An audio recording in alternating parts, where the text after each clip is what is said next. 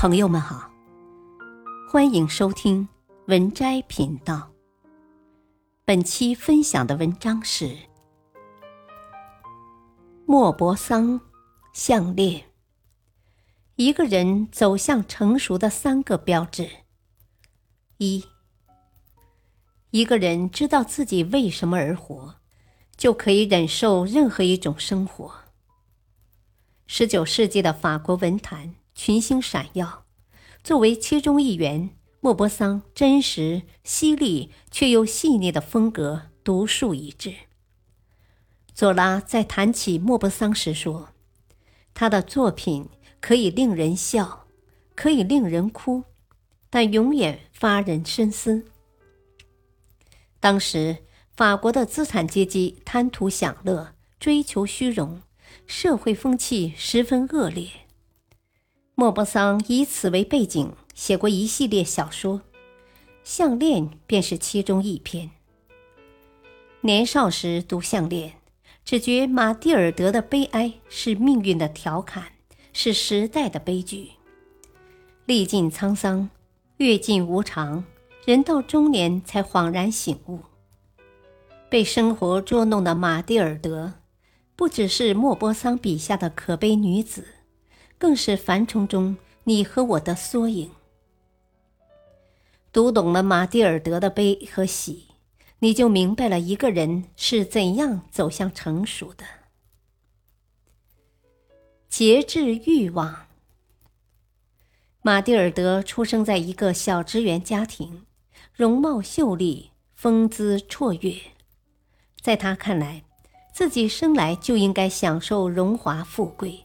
穿漂亮的衣裳，佩戴昂贵的首饰，居住在装修精致的豪宅里。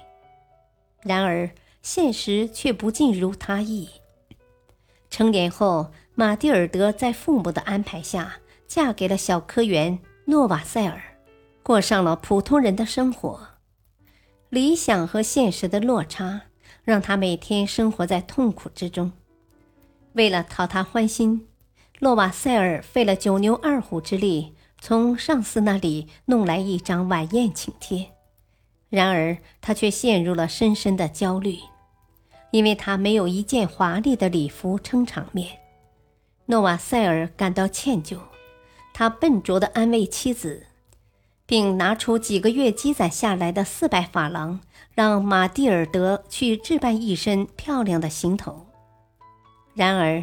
买来满意的衣裳后，马蒂尔德又发起愁来。我既没有首饰，也没有珠宝，身上什么带的都没有。洛瓦塞尔提出带朵鲜花，马蒂尔德当即拒绝。他觉得在那些阔太太中间，带花会显出一副穷酸相。洛瓦塞尔思前想后。建议妻子去跟好友弗莱斯蒂埃太太借一些首饰。马蒂尔德欣然接受。他在好友弗莱斯蒂埃太太家里看了一件又一件首饰，每一件都觉得爱不释手。直到他在一个黑缎子盒子发现那串华美的珍珠项链，那璀璨夺目的光芒瞬间俘虏了他的心。看着镜子中的自己。他感到从未有过的满足，一份请柬、一袭新衣和一串项链，终于让他美梦成真。晚宴上，马蒂尔德风光无两，她的雅致妩媚盖过现场所有女士。诺瓦塞尔办公室的人都来和她跳舞，诺瓦塞尔的上司也注意到了她，他沉迷其中。欢快地跳着舞，被四面八方的赞美、奉承包围。直到第二天早上四点，他才恋恋不舍地乘坐一辆旧马车，匆忙离开。回到家，他脱掉外衣，想再次欣赏镜中的自己，却猛然发现项链不知何时不见了。作家宋墨在《人生没什么可放下》中写道。我们总以为得到了某些向往已久的东西，就会心安满足。可是得到之后，觉得它也不过如此，更大的欲望接踵而来。